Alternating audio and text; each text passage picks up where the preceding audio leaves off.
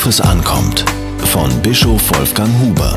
In diesen Tagen schaut die Welt wieder einmal auf Berlin. Am letzten Samstag begann die Leichtathletik-Weltmeisterschaft in unserer Stadt.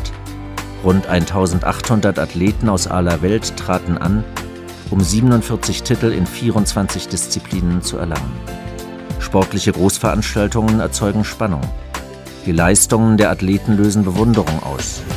Zugleich fördern sie die Begegnung zwischen Menschen unterschiedlicher Kultur und festigen die internationalen Beziehungen. Hier begegnen sich Menschen mit unterschiedlichen Einstellungen, Religionen, Herkünften, Sitten und Bräuchen. Sie öffnen sich füreinander und tragen dazu bei, dass das gegenseitige Verstehen wächst. Auch diese Weltmeisterschaft birgt die Chance in sich, Mauern zwischen Menschen einzureißen. Gerade in diesen Tagen ist mir dies besonders wichtig. Vor 48 Jahren wurde die Berliner Mauer gebaut.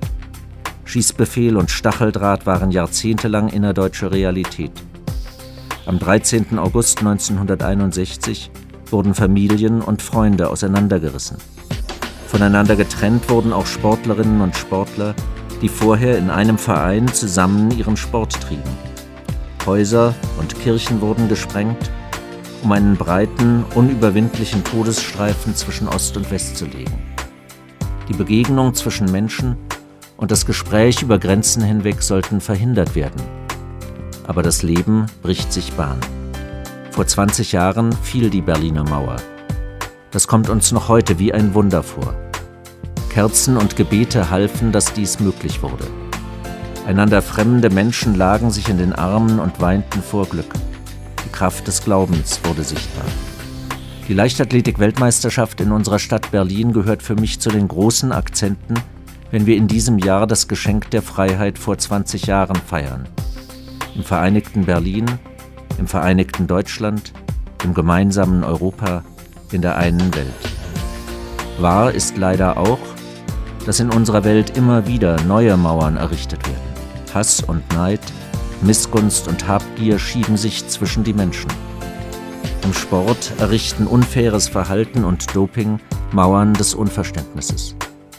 Dass wir uns damit nicht abfinden, ist unsere gemeinsame Pflicht. Gerade von einer Weltmeisterschaft in Berlin muss dieses Signal ausgehen. Wir legen die Mauern von unerlaubter Leistungssteigerung und unfairem Verhalten nieder und setzen ein Zeichen für einen fairen, friedlichen Sport. Nicht nur um Medaillen geht es, sondern auch um die Würde des Menschen. Dafür erbitten wir nicht nur Glück, dafür erbitten wir Gottes Segen. Diese Kolumne erschien in der Berliner Tageszeitung BZ.